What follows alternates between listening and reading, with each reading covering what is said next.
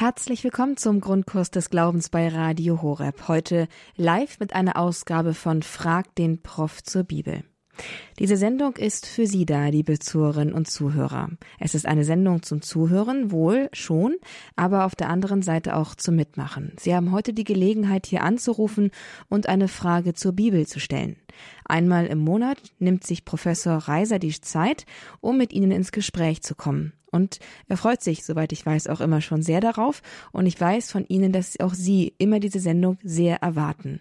Heute können Sie all die Fragen, die Sie vielleicht gesammelt haben in den letzten Wochen, hier jetzt aufs Tapet bringen, anrufen unter der 089 517 008 008 um Ihre Frage an Professor Reiser über die Bibel loszuwerden und eine gute Antwort zu bekommen. Herzliche Einladung, schon jetzt hier anzurufen und das erst nicht möglich, möglichst nicht erst am Ende der Sendung, wenn die Zeit knapp wird und möglicherweise dann schon einige wieder rausfallen, weil die Zeit einfach nicht mehr reicht, um eine ausführliche Antwort zu geben, sondern versuchen Sie es gleich zu Beginn der Sendung. 089 517 008 008. Und zuerst freue ich mich jetzt hier unseren Gast, unseren Bibelexperten Professor Marius Reiser. Er ist Experte für neutestamentliche Exegese und langjähriger Professor in Sachen Altes Testament. Er ist hier uns zugeschaltet. Grüß Gott, Professor Reiser. Grüß Gott, Frau Mooskopf. Schön, dass Sie sich heute wieder die Zeit nehmen und dass Sie hier die Fragen der Hörer beantworten. Und wir freuen uns auf interessante Gespräche. Und eine erste Frage von Seiten der Hörerschaft ist auch bereits reingekommen in den letzten Wochen. Eine Hörerin, ein Hörer fragt nämlich nach der Apokalypse, nach dem Buch Die Offenbarung des Johannes. Ursprünglich war dieses Buch ein Trostbuch, das die frühen Christen als eine Tröstung gelesen haben. Heutzutage wird es mehr als eine Katastrophenprophetie gelesen und die Hörerin, der Hörer fragt berechtigterweise, wie kann diese unterschiedliche Lesart, diese krass unterschiedliche Lesart begründet werden? Haben Sie darauf eine Antwort? Ja, das ist eigentlich ganz einfach. Ähm, es ist schon richtig, überwiegend werden in diesem Buch Katastrophen geschildert. Der Autor ist sehr realistisch und schildert eben die Welt, wie sie ist, und sie ist überwiegend katastrophal. Und äh, er sagt auch, woher das kommt. Da haben wir die bösen Kräfte, da haben wir vor allem den Teufel und der hat noch zwei Helfershelfer in der Apokalypse und die arbeiten eben für das Böse und sorgen dafür, dass das Böse mächtig wird. Am Ende aber ist es eben Gott, der äh, die Welt zum Ziel führt. Also äh, im Kapitel 20 wird dann das große Gericht gehalten. Da landen dann der Satan und seine beiden Helfershelfer in dem Feuersee, in dem großen Feuersee, in dem jede Existenz vollständig erlischt. Und ähm, danach ist noch das große Weltgericht und auch diejenigen, die da nicht bestehen, die wirklich nicht bestehen, landen im Feuersee. Und danach kommt dann, und das ist eben der, der Schluss, nicht das Kapitel äh, 21 und 22, und äh, da ist eben geschildert das neue Jerusalem, die neue Welt, der, äh, der wunderbare Strom mit den fruchtbaren Bäumen und ähm, ja, und alles ist gut, nicht alles ist gut. Äh, wir müssen bei allem auf das Ende schauen, im persönlichen Leben, in der Geschichte, in allem, was wir unternehmen und so auch eben in den Büchern und wie die Geschichten ausgehen. Und wenn man aufs Ziel schaut, ist völlig klar, diejenigen, die eben solange das Böse herrscht, äh, unterdrückt und äh, bedrängt werden, das sind natürlich die Guten und die Guten werden aber am Ende triumphieren und bekommen das schöne neue Jerusalem. Und insofern ist es vollständig ein Trostbuch. Also kann man es auch heute noch so lesen. In unserer doch sehr befriedeten oder zumindest scheinbar befriedeten Zeit ist es manchmal schwer, irgendwie über diese Dimension hinauszudenken, die sich uns unmittelbar bietet, dass wir jetzt ja nicht gerade mit dem Bösen unmittelbar konfrontiert sind. Das macht wahrscheinlich die Schwierigkeit aus, emotional diesen Überstieg zu schaffen, oder? Ich glaube, das liegt einfach auch daran, dass wir seit dem Zweiten Weltkrieg hier in Westeuropa eigentlich recht angenehme Verhältnisse haben und, äh, und deswegen kommt uns das alles äh, schrecklich negativ und äh, äh eben ähm, ja negativ und, und angsteinflößend vor. Ähm, aber sobald man zu der anderen Seite gehört, zu den Verfolgten, Unterdrückten, Vertriebenen, äh, sieht die Sache schon gleich ganz anders aus. Die sehen dann eben das Ende, das ihnen äh, dann bereitet wird, wenn sie durchhalten. Danke, Professor Reiser, für diese Antwort auf die sehr interessante Frage von einer Hörerin, einem Hörer aus der Hörerfamilie. Ein Hinweis an der Stelle für alle, die hier gerne auch eine Frage schriftlich vielleicht an die Redaktion richten möchten. Sie können diese Fragen bei unserem CD-Dienst einreichen auf de, unter der E-Mail-Adresse unter info@radiohoreb.de. Da werden sie weitergeleitet oder Sie schreiben eine E-Mail an grundkurs@radiohoreb.de. Auch darüber erreicht Sie mein, Ihre Frage erreicht mich Ihre Frage so rum und dann können Sie, und wird diese Frage hier auch eingebracht im Grundkurs des Glaubens bei der nächsten Sendung mit Professor Reiser. Also wenn Sie vielleicht eine Scheu haben oder vielleicht keine Zeit haben anzurufen, auch schriftlich funktioniert das, funktioniert das ganz gut, rufen Sie dann einfach oder melden Sie sich einfach per E-Mail beim CD-Dienst oder über grundkurs.radiohoreb.de.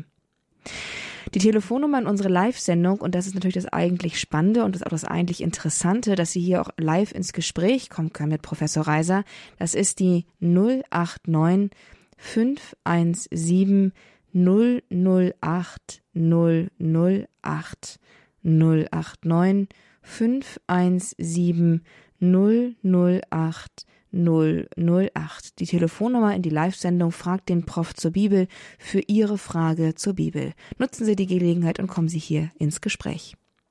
Angerufen hat jetzt Frau Maria Vollmer und zwar aus dem Norden, aus Lehrte bei Hannover. Grüß Gott, Frau Vollmer. Grüß Gott für Sie beide. Ich muss aber bevor meiner eigentlichen Frage noch mal was anderes sagen. So? Ja, Sie haben letztes Mal gesagt, man könnte das auch alles immer irgendwo im Internet nachlesen, mhm. von wegen, wenn die Fragen sich immer wiederholen. Mhm. Also ich habe solche modernen Sachen in meiner Wohnung überhaupt nicht. Mhm. Ich bin da etwas mittelalterlich. Dann werde ich Frau Vollmann dann einigen uns darauf, ich sage gleich nochmal was dazu, aber kommen Sie jetzt erstmal zur Frage und dann kann ich nochmal in der nächsten Moderation das kurz ansprechen, ja? Ja, gut. Also meine eigentliche Frage betrifft diesmal das Alte Testament. Und zwar erste Buch Moses, Kapitel 6. Es begab sich, dass die Menschen auf Erden sich zu vermehren begannen und ihnen auch Töchter geboren wurden. Da sahen die Gottes, da sahen die Gottessöhne, dass die Töchter der Menschen schön waren, und sie nahmen sich zu Frauen, welche sie nur mochten. Nun sprach der Herr, also jetzt wurde er böse, das wird als Sittenverderbnis hingestellt. Meine Frage ist, ist mit den Gottessöhnen, sind die Engel damit gemeint oder wer? Mit den Gottessöhnen sind offenkundig Engel gemeint, aber natürlich keine guten, sondern böse Engel. Die verführen ah. Menschen zu allem Bösen und äh, zum Beispiel die Frauen dazu, dass sie sich schminken. Und so, aber das ah. steht so nicht in der Bibel, sondern wir haben hier sozusagen nur ein ganz kleines Exposé. Ähm, diese Engel nennt man in der apokryphen Tradition, die eben nicht in den Kanon der Heiligen Schriften gelangt ist, nennt man die Wächterengel. Und ähm, diese Wächterengel werden natürlich auch am Ende gerichtet zusammen mit dem Satan und eben allen seinen Helfershelfer. In der, ähm, im, in der Heiligen Schrift selber ist nur von Riesen die Erde, äh, die, ja. die, Rede dann. Ja. Und ähm, äh, Riesen waren ja im Allgemeinen nicht gerade positiv, auch in den Märchen nicht. Aber ähm, ja. wir haben hier eine legendarische Überlieferung ähm, und äh, ich glaube, die sollte man nicht übermäßig ernst nehmen. Nicht also, äh, es geht hier wirklich um äh, böse Engel und sonst eigentlich um nichts. Ah, gut. Ja, dann ist meine Frage beantwortet. Vielen Dank. Danke, Frau Vollmer. Vielen Dank dafür. Äh, bevor ich auf den Hinweis komme, den Frau Vollmer erbat, nochmal eine Nachfrage. Also Schminken ist aber jetzt nicht per se böse, Herr Professor, oder? Nein. Ja gut. Also ein Hinweis noch für Sie, Frau Vollmer. Sie hatten gefragt nach dem Nachlesen ähm, von Fragen im Internet.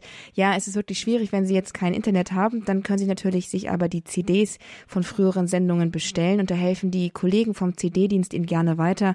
Sagen Sie einfach, ich suche die Sendung mit dem Thema bla bla bla und ich habe meistens, ich habe in den meisten Fällen habe ich einfach in die äh, der Sendungsbeschreibung die Themen dazu geschrieben. Das heißt, die Kollegen können sich da durchklicken und dann die Themen gucken, ob das, ob sie die richtige Sendung finden und dann kann sie einfach eine gebrannte CD kostenlos beziehen von der gewünschten Sendung. Das wäre die einzige Möglichkeit, die ich noch anbieten könnte, wenn Sie keine, keinen eigenen Internetanschluss haben. Hier im Grundkurs des Glaubens bei Radio Horeb gehen wir jetzt live verbunden miteinander im Gespräch und Sie sind ganz herzlich eingeladen, Ihren Platz in unserer Gesprächsrunde hier einzunehmen. Er ist frei. Sie und Ihre Frage werden erwartet und wir werden und wir freuen uns darüber, wenn Sie sich trauen, Ihre Frage hier zu stellen.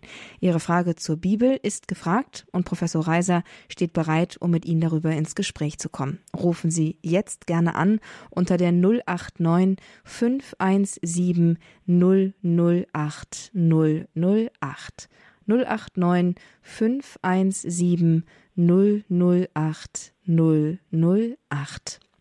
Und diese Chance hat auch Frau Gelände Grußeck aus Ettenheim ergriffen. Hallo Frau Grußeck, was ist Ihre Frage? Ja, grüß Gott zusammen. Ähm, meine Frage ist, die Woche ähm, im Bibelteile ist die Frage aufgetaucht, ob wir überhaupt vier Fürbitte an die Gottesmutter Maria, den heiligen Josef oder an die Engel, ähm, also Heiligen, nicht Engel, Heiligen richten dürfen. Aus dem Kreis sagte dann eine Teilnehmerin mit freikirchlichem Hintergrund, dass Jesus in der Bibel in Johannes 16, 26 gesagt hat, dass wir diesen Umweg nicht gehen dürfen oder sogar sollten. Ähm, wir müssen uns direkt an den Vater wenden. Äh, in Johannes 16, 26 steht, an jenem Tag werdet ihr in meinem Namen bitten und ich sage nicht, dass ich den Vater für euch bitten werde. Und äh, jetzt meine Frage, wie, wie kann man das verstehen? Denn wir als Katholische beten ja gern oder bitte gern die Gottesmutter um Fürbitte. Welche Stelle war das in Johannes 16, auf die Sie sich 26, 26. 26. Ja.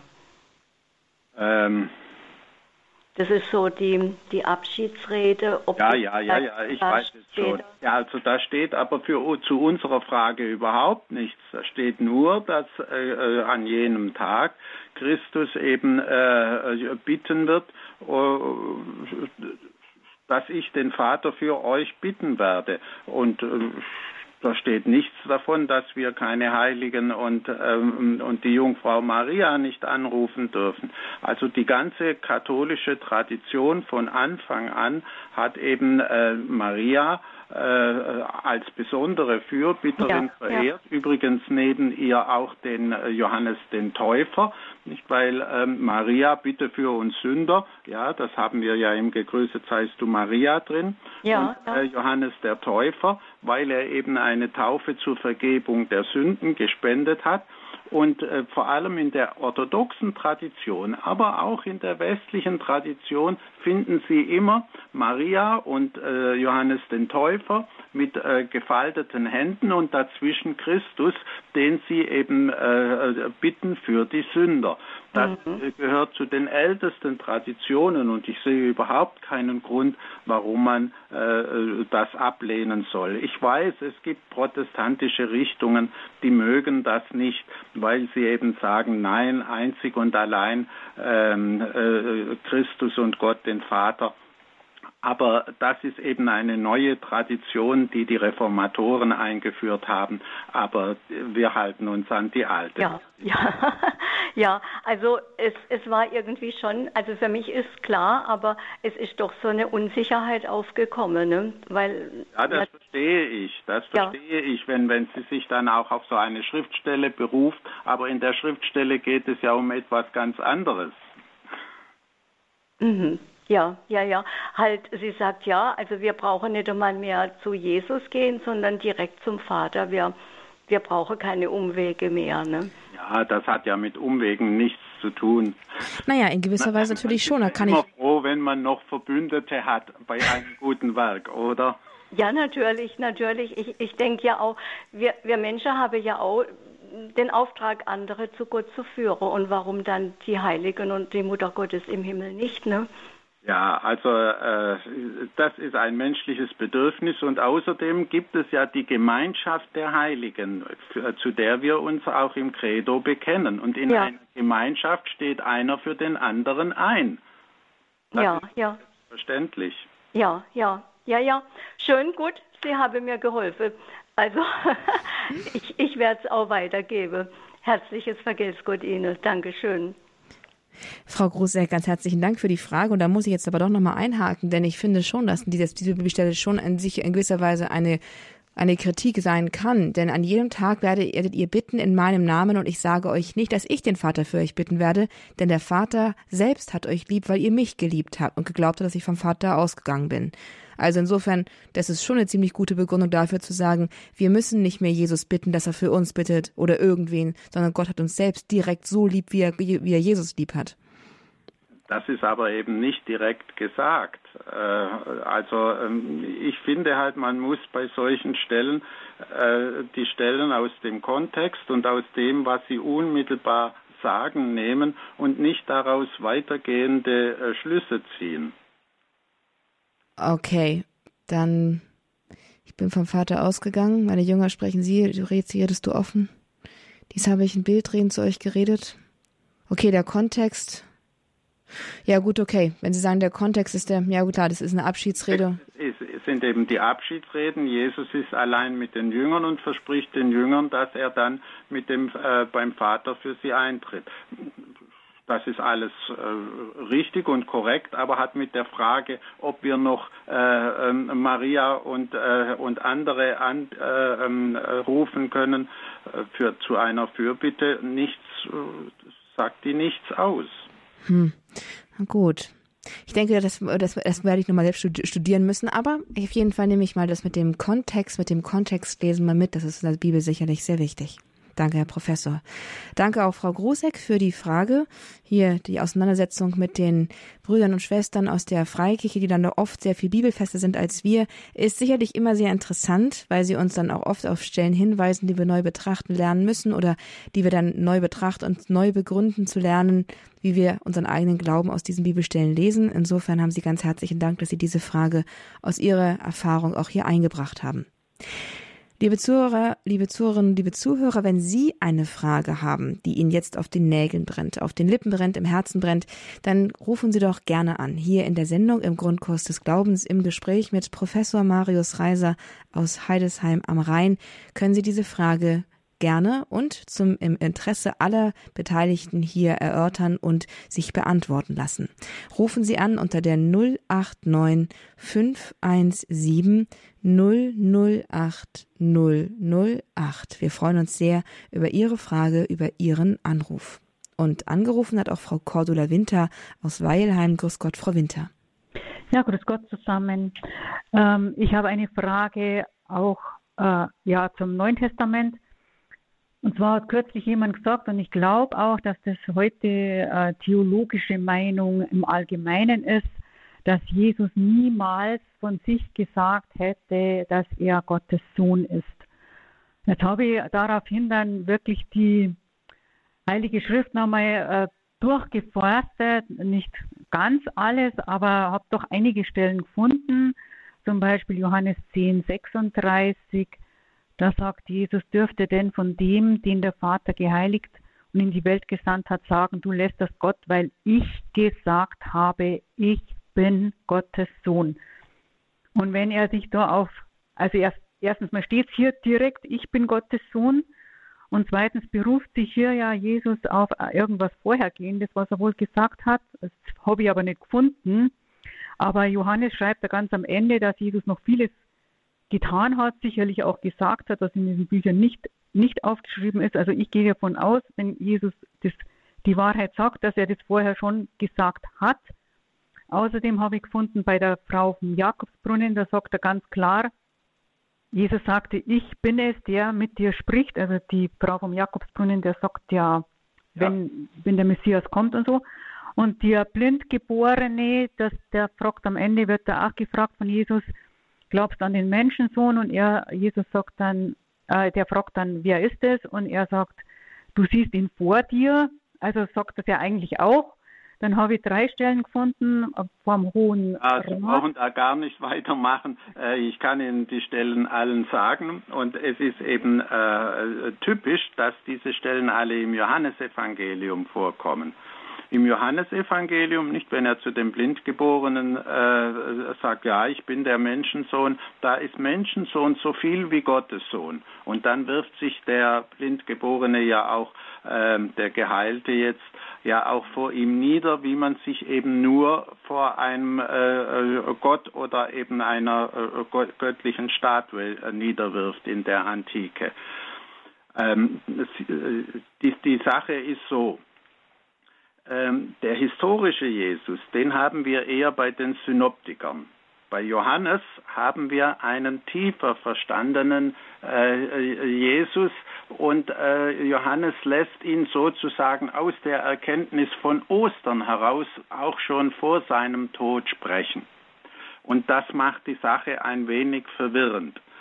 Äh, wir müssen also in, und bei den Synoptikern ist es ganz eindeutig so, dass Jesus nie direkt sagt, ich bin der Messias, sondern er, er tut Dinge, die eigentlich nur der Messias, die eigentlich nur ein Gott tun kann, wie etwa Wunder, äh, aber äh, er sagt es nicht direkt.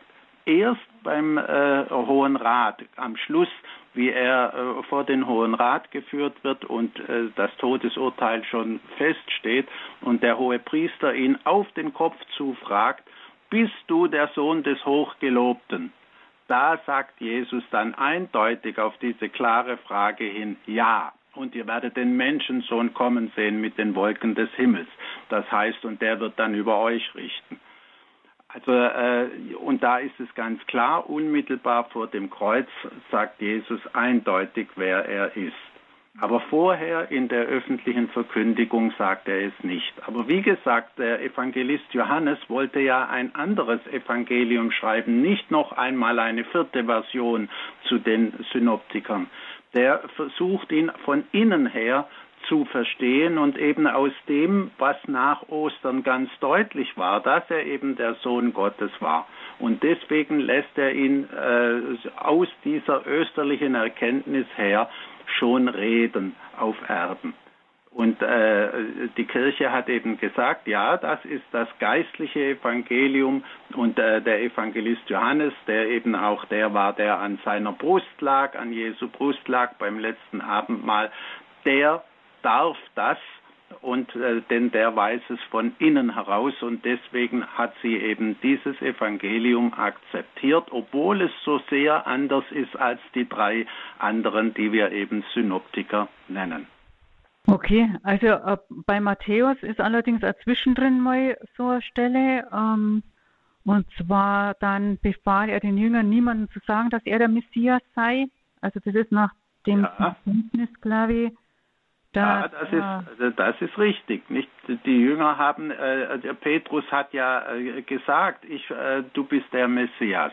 Und daraufhin verbietet er ihnen, das öffentlich zu sagen. Nicht im Jüngerkreis kam schon äh, die dämmerte die Erkenntnis, äh, dass er der Messias ist. Aber Jesus verbietet dann ausdrücklich, dass man das öffentlich äh, sagt. Aber natürlich dringen Gerüchte und so weiter nach außen. Aber Jesus wollte das eigentlich nicht haben. Er, er wollte, dass sie an dem, was er sagt und was er tut, erkennen, wer er ist und ihn nicht festnageln auf irgendeine Form von Messias. Darunter verstand man ja äh, Dinge, die Jesus gar nicht haben wollte unter dem Messias. Nicht vor allem einen, äh, einen Heerführer, der dann die Römer ins Meer treibt und so etwas. Das wollte Jesus nicht sein. Deswegen war er auch vorsichtig gegenüber dem Messias-Titel. Und bei Gottes Sohn äh, war er sowieso vorsichtig, nicht? Mit dem verbindet man eben auch solche Dinge. Ähm, und äh, das wollte Jesus nicht haben. Er wollte als der genommen sein, der er ist.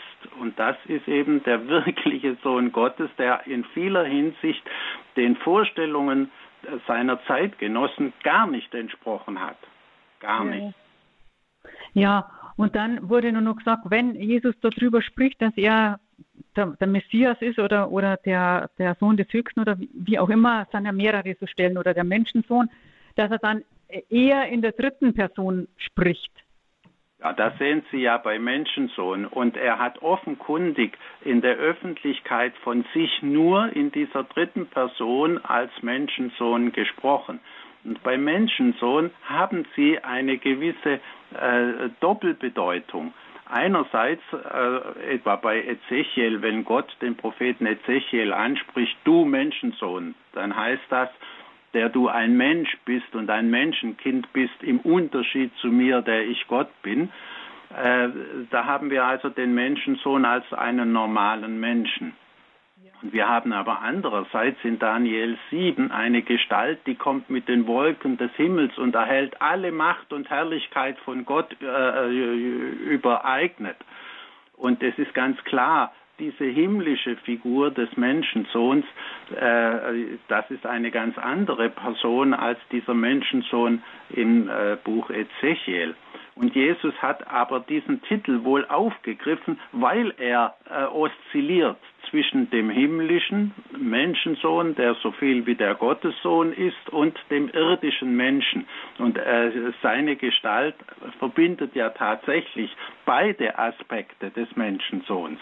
Aber äh, das hat er, brauchte er dann nicht zu sagen. Und die Leute haben dann gerätselt, wen meint er jetzt mit dem Menschensohn? Und welche Form von Menschensohn will er denn sein? Und wieder ging es Jesus darum zu sagen, schaut doch hin, was ich sage, verkünde und tue.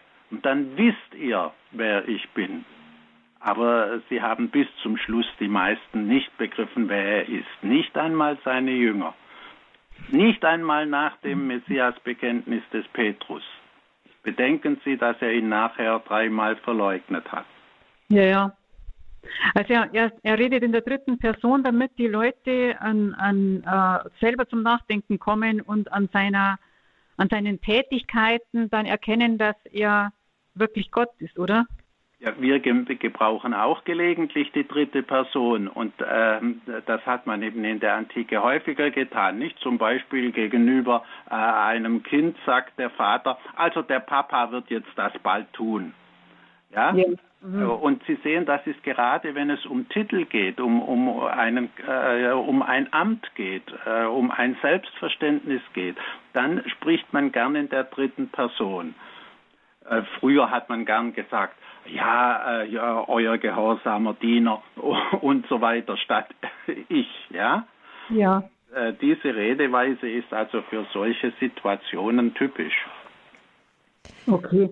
Wow, das war jetzt ein wirklich super interessantes Gespräch hier im, Gru im Grundkurs des Glaubens bei Frag den Prof zur Bibel. Frau Winter, ist das für Sie soweit eine gute Klärung gewesen oder ist was offen geblieben?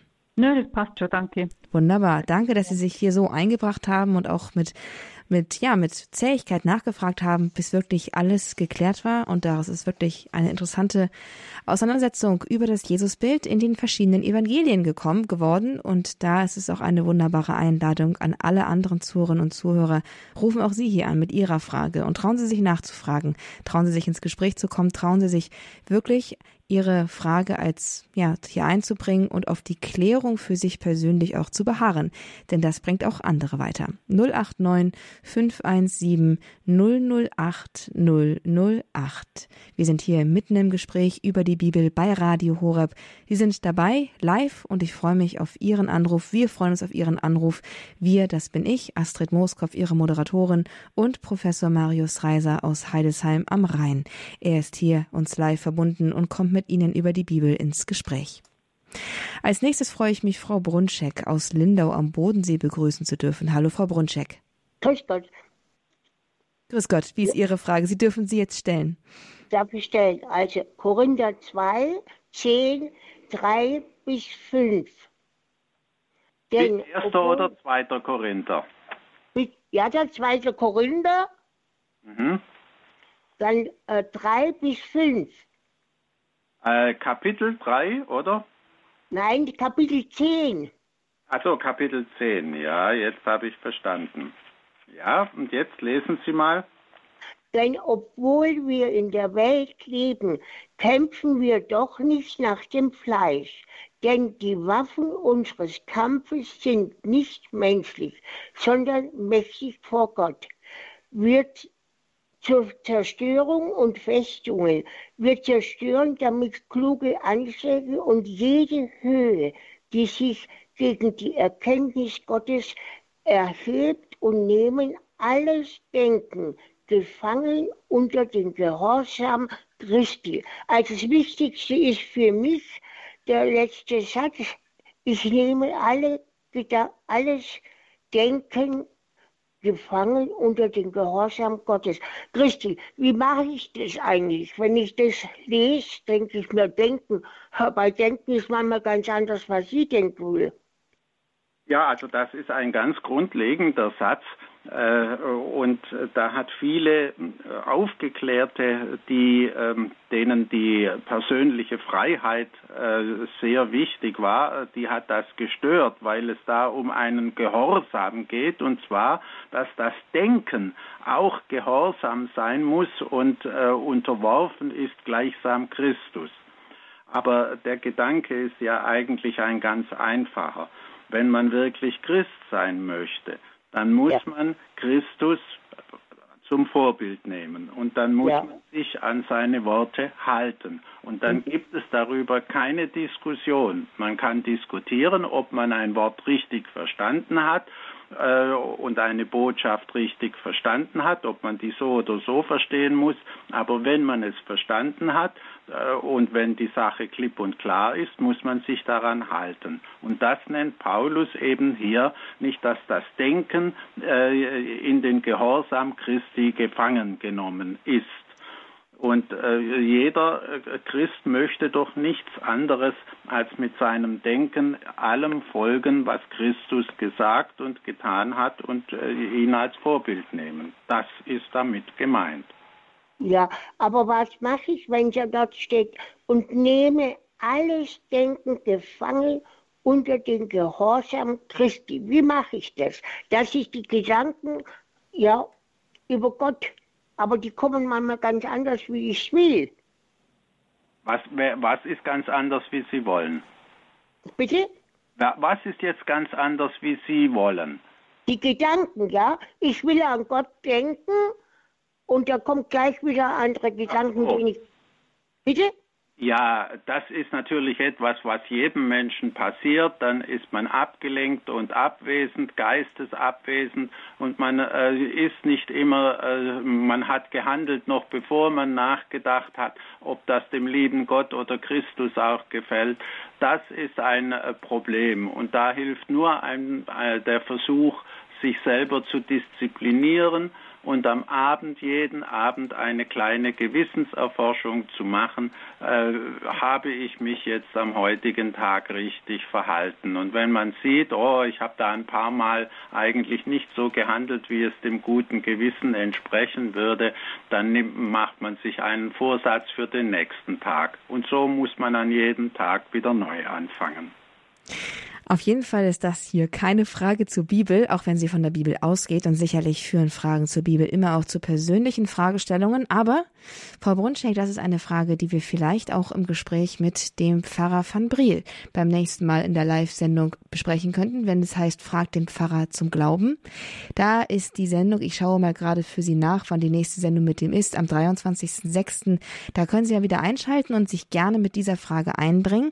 Denn viele haben sicherlich das Problem, dass sie nicht immer das, was sie gerne möchten in ihrem Geist und ihrem Handeln, wie es Professor Reiser ja auch gerade schon sagte, dann unbedingt umsetzen können. Da hat Pfarrer van Briel bestimmt einige Antworten noch auf Lager, die dann auch in die Sendung reinpassen. Auf jeden Fall ganz herzlichen Dank, Frau Brunschek, und ein Verweis auf die Sendung am 23.06. mit Frag den Pfarrer zum Glauben. Unsere nächste Anruferin hat uns aus der Eifel erreicht und das ist Frau Gertrude Schäfer. Sie ruft an aus Daun. Grüß Gott, Frau Schäfer. Hallo, Wie ist Ihre Frage? Ähm, Herr Professor, ich habe eine Frage. Äh, die erste oder zwei Fragen. Die erste lautet, man hat noch nie gehört, dass Adam und Eva als Heilige angesprochen werden. Haben Sie eine Antwort drauf? Äh, Adam und Eva, stehen die im heiligen Kalender? Bin ich mir jetzt nicht sicher. Ich glaube eigentlich nicht, aber das ist eine Frage an einen Liturgiewissenschaftler. Also äh, ich, ich, ich kann Ihnen da keine sichere Antwort geben. Lassen wir es so. Lassen wir es so offen. Alles klar. Und Ihre zweite Frage? Ja, die zweite Frage. Ich weiß nicht, ob ich da richtig bin. Ähm, der Sündenfall von Kain und Abel. Ähm, als äh, der Kain den Bruder Abel getötet hatte, habe ich in Erinnerung, dass er, er floh in ein anderes Land und nahm sich dort eine Frau. Was halte ich denn davon? Ist das jetzt richtig? Ist, das ist die Frage an Sie. da haben Sie sich ganz richtig erinnert. Äh, und daran sieht man, das ist ein Widerspruch innerhalb der biblischen Erzählung selbst. Man denkt normalerweise, ja, Adam und Eva und ihre Kinder, und das waren Kain und Abel. Kain erschlägt seinen Bruder, ja, woher kommt dann der Rest der Menschheit? Äh, und Sie sehen daran, dass wir hier keine historischen Berichte vor uns haben äh, über die Anfänge der Menschheit und der Welt, sondern dass wir hier eine symbolische Erzählung vor uns haben. Und äh, deswegen kann kein, aus der Bibel selber, ihrer Erzählung geht nicht hervor, woher die Frau kommen konnte, die kein geheiratet hat. Und daran sieht man eben, dass es sich um einen symbolischen Bericht handelt und da muss man jedes Einzelne für sich nehmen. Nicht? Der, der Mord von, der Brudermord ist ein, ein typisches Geschehen und Adam und Eva ist ein typisches Geschehen, der Sündenfall ist ein typisches Geschehen. Äh, das alles sind typische Geschehen und die wollen nicht historisch in einem strengen historischen Sinn genommen werden. Ach so. Ah ja, dann lassen wir es dann so. Ich, ich danke Ihnen für Ihre Antwort. Ja, dasselbe gilt im Übrigen auch für Noah, nicht? Die ganzen äh, ersten äh, elf Kapitel. Erst im zwölften Kapitel kommen wir sozusagen in einen Bereich, wo es historisch wird mit Abraham. Nicht alles, was vorher ist, ist ganz symbolisch und typisch. Danke, danke. Danke, Danke Frau Schäfer. Antwort. Danke, Frau Schäfer, für die Frage. Also das ist meine ziemlich klare Einteilung. Alles vor Abraham ist nicht historisch. Es ist nur symbolisch zu verstehen. Das ist wirklich ziemlich interessant und ändert wahrscheinlich so manches Bild auf das Bibellesen, weil man dann weniger auf die. Aber gibt es nicht auch schon vor Abraham Geschlechterfolgen, die aufgezählt werden? Ja, das ist richtig. Das ist richtig. Also in, in, in der Bibel spielen die Geschlechterfolgen, die Genealogien eine ganz wichtige Rolle und das gilt aber nicht nur für die Bibel, weil man mit Hilfe von solchen Geschlechterfolgen einfach große Zeiträume überspringen kann. Und dass es äh, hier um große Zeiträume geht, äh, nicht vor dem Turm zu Babel, ist klar. Also äh, da müssen Jahrtausende vergangen sein. Wie überspringt man die, indem man eine Geschlechterfolge aufzählt, äh, wo die äh, äh, ersten Menschen dann ungeheure äh, Lebensalter haben? Nicht In der Tat. Methusalem fast 1000 Jahre und so weiter.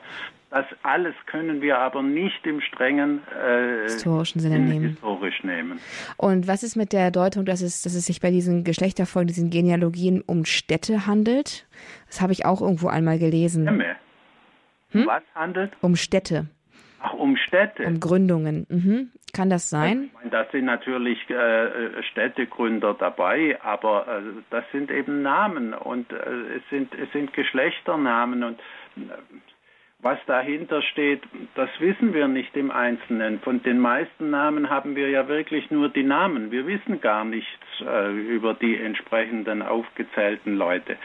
Äh, es geht zum Beispiel in einem äh, Geschlechtsregister darum, dass sozusagen äh, die ganze Erde, die, die offenbar der Autor kennt, abgedeckt wird und dann kommen Völker nicht? Und da kommt dann kommen die Ägypter und die Altorientalen und äh, und so weiter. Und dann kommt sogar äh, die, äh, die Griechen vor. Und da wird sozusagen in Form eines solchen äh, Geschlechtsregisters wird so die, die, die Welt abgesteckt. Mhm. Mhm. Die damalige Welt halt, die bekannt war. bekannte Welt. Mhm. Sehr interessant. Da Dankeschön. fehlen dann natürlich immer die Chinesen und, äh, und ein Großteil von Asien. von dem man halt sowieso. von dem man halt wirklich nichts wusste damals. Nein. Ja, ja genau. Danke, Herr Professor. Danke für diese, diesen Überblick über den ersten Teil des Alten Testamentes. Und jetzt haben wir einen weiteren Anruf von Frau Strauk aus, Ka aus Karlsruhe. Grüß Gott, Frau Strauk. Ähm, ja, ich äh, habe heute Morgen äh, im KTV äh, eine Predigt gehört oder ein Evangelium und das kenne ich und ich weiß nicht mehr, wo es steht. Und zwar geht es um die Vergebung und wenn wir nicht vergeben, weil es am Kreuz schon äh, bezahlt ist, äh, dann können wir auch nicht vergeben bekommen. Das, das verstehe ich jetzt nicht. Äh, da haben Sie irgendetwas nur halb verstanden. Äh, ich weiß jetzt nicht, worauf Ihre Frage genau zielt. Es, es heißt äh, irgendwo in der Bibel und ich wollte wissen, wo das steht, ob Sie das wissen. Also so wie Sie es jetzt gesagt haben, kann ich Ihnen da keine bestimmte Stelle angeben. Nicht also im Zusammenhang. Aber Jesus hat gesagt, äh, äh, wenn, wenn ihr nicht vergebt, dann äh, kann ich euch auch nicht vergeben, so ungefähr. Das haben wir sogar im Vater unser. Und vergib uns unsere Schuld, wie auch wir unseren Schuldigern vergeben. Nicht? Da das haben Sie genau das. Ich habe nur mit einem Ohr hören können, weil ich noch ein Telefonat hatte.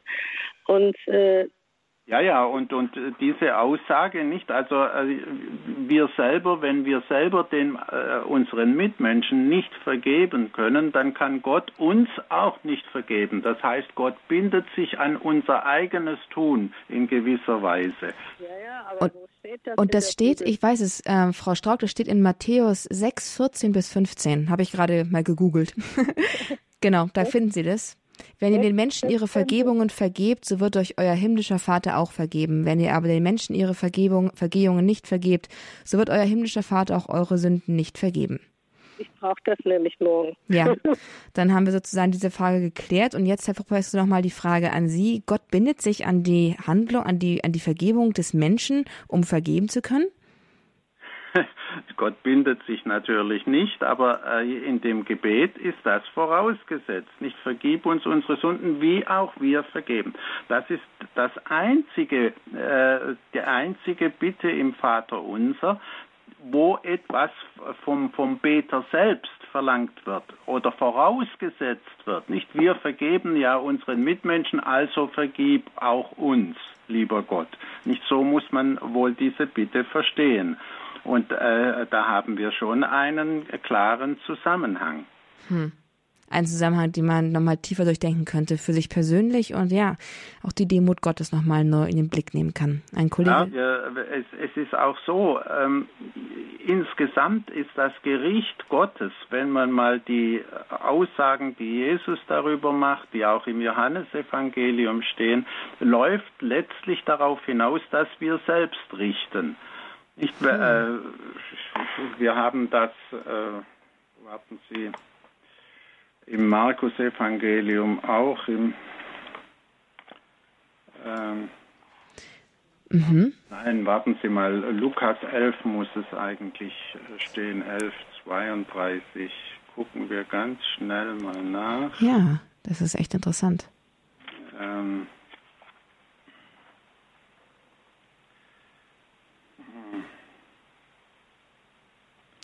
Hm. Haben Sie es gefunden? Nein, ich finde es jetzt gerade nicht. Dann kurz eine kleine Rückmeldung an die Zuhörer. Wir sind hier bei Radio Horeb im Grundkurs des Glaubens bei Frag den Prof zur Bibel. Und Professor Reiser ist uns live zugeschaltet. Er sucht gerade für uns eine Bibelstelle heraus. Und wir sprechen gerade über den Passus, wo es um die Vergebung der Sünden geht, dass Gott, Vater, uns vergibt, wenn wir unseren Schuldigern vergeben. Die Bitte, die wir auch im Vater unser haben, aber hier nochmal, nochmal mit dem konditionalen Zusammenhang nochmal ganz doll zugespitzt. Und jetzt sind wir gerade im Gespräch mit Die Stelle selber finde ich jetzt gerade nicht, Macht aber äh, ich kann das ungefähr wiedergeben. Ja. Da sagt Jesus, äh, so äh, wie ihr urteilt gegenüber äh, äh, euren Mitmenschen, so werde ich äh, urteilen über euch. Ach nein, das ist jetzt alles ganz unklar. Ich, ich, aber ich, ich glaube, ein bisschen auf dem Schlauch. Ja, das passiert manchmal.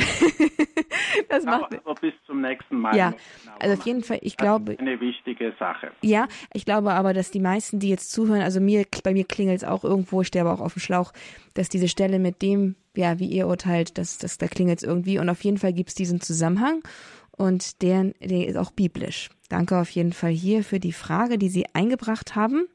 Und wir gehen jetzt auch schon weiter zu einem nächsten Anrufer, der uns aus ganz exotischen Ländern hier erreicht hat, nämlich aus Kroatien. Ja. Grüß Gott, hallo Herr Hahn, Herr Alexander Hahn. Sie rufen an aus, aus Kroatien. Grüß Gott, wie ist Ihre Frage? Grüße Sie. Ich wollte nur kurz, ich habe nur kurz angerufen, weil die, die zwei Hörerinnen vorher gefragt haben, wegen Adam und Eva. Adam und Eva sind am 24.12. Und es stehen ja nur Heilige im Kalender. Unheilige kommen ja da nicht rein. Das wollte ich nur sagen. Es ist sehr wohl, dass Adam und Eva haben. Ähm, nur, für, nur für die akustische Wahrnehmung. Äh, Sie meinen, dass der Adam und Eva stehen am 24. Dezember im, im liturgischen Kalender? Ja. Ja. ja? Mhm. Dann haben wir also diese Frage hiermit auch beantwortet. Und jetzt die Frage nochmal, Professor Reiser, stimmt es, es kommen nur Heilige in diesen liturgischen Kalender rein? Ja, aber es gibt eben bei Adam und Eva haben wir natürlich besondere Heilige. weil äh, ist auch das typisch und symbolisch zu nehmen, äh, meiner Ansicht nach. Denn äh, es ist ja klar, am 24. Dezember und am 25. wird Jesus geboren. Und wir haben äh, diese äh, Adam-Christus-Typologie ja schon vor allem äh, bei, bei Paulus. Nicht also äh, Christus äh, macht durch sein Leben, indem er noch einmal alle Versuchungen durchkämpft und siegreich, siegreich durchkämpft bis hin zum Kreuz. Dadurch macht er den Sündenfall äh, rückgängig, äh, gleichsam rückgängig.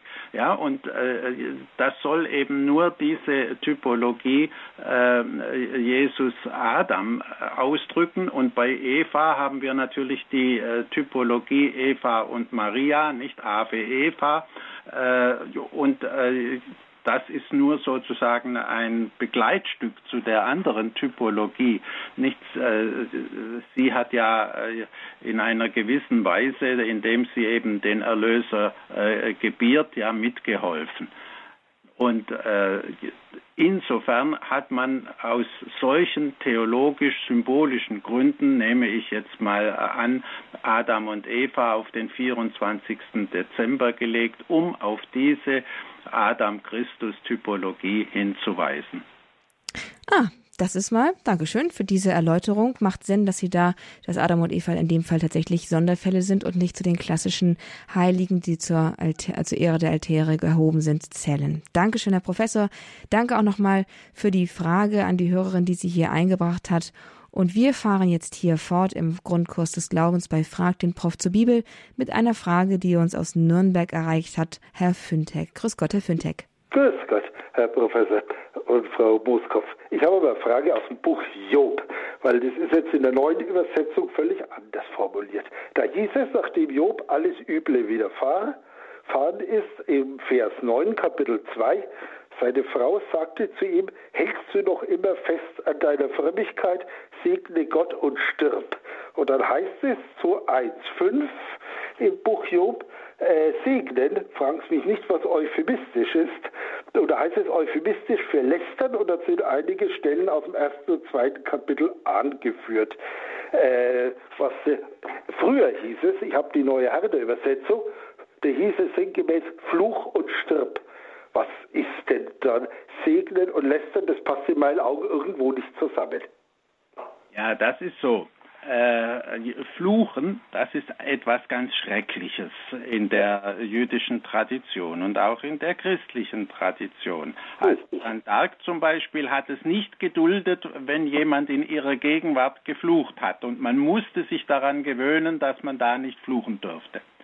Und äh, daher kam es dann, äh, dass man das schon das Wort fluchen vermied und dann, ähm, und das hat man dadurch vermieden, dass man genau das Gegenteil, die gegenteilige Wort äh, segnen eingesetzt hat. Segne Gott und stirb. Es ist ja klar durch den Zusatz und stirb, dass es, äh, dass das Segnen natürlich nicht ein Segnen gemeint ist. Und äh, das ist einfach eine äh, Redeweise, eine euphemistische Redeweise, wie man das in der Sprachwissenschaft nennt, ein Euphemismus. Nicht, man spricht positiv und meint eigentlich etwas Negatives. Das war mir absolut nicht klar, das habe ich, es war, äh, das konnte ich mir einfach nicht vorstellen. Dankeschön. Das finden wir aber in der Bibel öfters. Also äh, da kann man, also das ist gut belegt, das ist also gar kein Zweifel. Und man sieht es meistens aus dem äh, Kontext heraus, äh, ja. was gemeint ist, dass man nur eben dieses böse Wort vermeiden möchte. Ach, bloß das böse Wort vermeiden. Das Alles kennen wir klar. aus der Kinderstube, oder? Das böse Wort vermeiden. das kennt man irgendwoher noch von Papa und Mama. Ich bin ja Jahrgang 1960 und da, da war das damals noch viel strenger. Meine Mutter, da, da, da war das schon eine große Sünde, wenn man nur gesagt hat, das ist ein Depp. Ja. Das war schon fürchterliche Sünde gerade. ja, also dürft ihn das, das eigentlich dulden. Also dürfte Ihnen das vertraut sein, es dürfte Ihnen auch das Lesen des Buches Hiob dann auch erleichtern. ja, also sicher, weil mir war das jetzt nicht klar, dass das so, so ersetzt wurde praktisch. Nein, das wäre mir auch nicht klar gewesen. Danke, Herr Füntek, danke. danke für die Frage. Bitte. Danke für die gute Antwort, Herr Professor.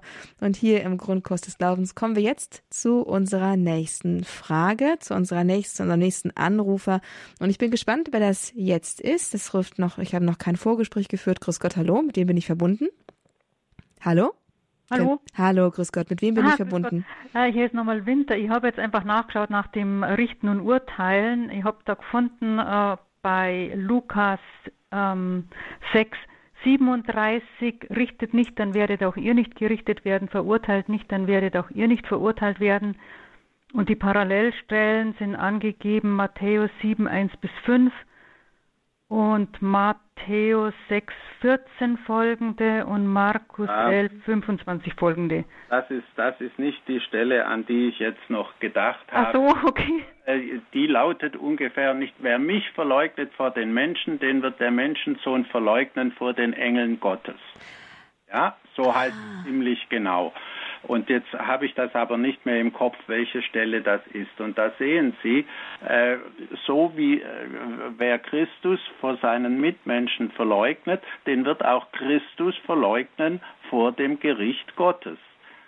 Äh, auch da haben wir den Zusammenhang. So wie wir uns gegenüber den Mitmenschen verhalten, so wird Christus sich gegenüber uns verhalten, wenn es um das letzte Gericht geht. Ja, sehr interessant. Das gibt dem Ganzen tatsächlich nochmal eine etwas andere Stoßrichtung von dem, was wir vorhin hatten. Danke, Frau Winter, für diese Ergänzung, die das Ganze ja nochmal ins Wort gebracht hat. Und nach mehrmaligen Anmerkungen sowohl aus der Redaktion als auch aus der Hörerschaft hier nochmal auch die weitere Stelle, die nochmal auf diesen Vergebungskontext, diese Verbindung, diesen konditionalen Zusammenhang von wenn wir, dann Gott hinweist oder den aufgreift. Das ist auch im heutigen Tagesevangelium Markus 11, 25. Also also hier haben wir eine ganz zahlreiche Hinweise in der Bibel und wie Sie merken, Herr Professor, unsere Hörer, unsere Zuhörer, unsere ganze Hörerfamilie ist wirklich rege heute mit dabei und macht gut mit bei unserer Sendung Frag den Prof zur Bibel. Wir kommen hier ins Gespräch. Wir sind hier ins Gespräch gekommen zur zur, ja, zur Bibel, zu Ihren Fragen und Sie haben wirklich sehr interessante Fragen eingebracht. Leider, leider, leider, leider müssen wir jetzt schon zum Ende kommen, so langsam. Und ja, der Ausblick vielleicht auf die nächste Sendung. Im nächsten Monat haben Sie wieder Gelegenheit anzurufen und Professor Reisert eine Frage zur Bibel zu stellen. Das ist dann der 7. Juli 2023, wieder am Freitag um 14 Uhr. Dann können Sie wieder anrufen und Professor Reiser live eine Frage zur Bibel stellen, mit ihm ins Gespräch kommen und sich eine Antwort geben lassen auf brennende Fragen. Können Sie ja mal sammeln, wenn Sie Ihren Bibelkreis haben. Schreiben Sie einfach mal auf, was so an offenen Fragen übrig bleibt an so einem Abend des Gesprächs und bringen Sie sie hier ein bei Radio Horeb in Frag den Prof zu Bibel. Denn für sowas ganz genau soll diese Sendung auch da sein, dass Ihre Fragen zur Bibel, dass Ihr Weg im Einsteigen in den Glauben, im tiefer Verstehen des Glaubens gesichert wird durch die Antworten, die Sie hier erhalten. Und jetzt zum Abschluss der Sendung, Herr Professor Reiser, ich darf mich bei Ihnen ganz herzlich bedanken für Ihre Zeit, für Ihre Expertise, für Ihre Antworten, für das Gespräch, das Sie hier ermöglichen. Danke, dass Sie sich die Zeit genommen haben. Ja, noch ein Wort zu Gerne. Markus 11,25. Das ist eine Anspielung auf das Vaterunser und zwar die einzige Anspielung, die im Markus-Evangelium vorkommt. Dankeschön. Super, super cool. Ein, Abschluss, ein abschließendes Wort, das noch ein Verweis auf das heutige Tagesevangelium ist und für alle, die es noch nicht gelesen haben sollten, eine Gelegenheit, noch einmal, einmal diese Texte zur Hand zu nehmen, sich zu vertiefen und sogar noch ein Hinweis, ein tieferes Verständnis dafür. Ganz herzlichen Dank. Und damit verabschiede auch ich mich. Mein Name ist Astrid Mooskopf. Das war der Grundkurs des Glaubens mit Frag den Prof zur Bibel. Schön, dass Sie mit dabei gewesen sind. Bleiben Sie uns treu, bleiben Sie auch weiterhin dran. Alles Gute bis zum nächsten Mal. Hier ist Radio Horeb. Leben mit Gott.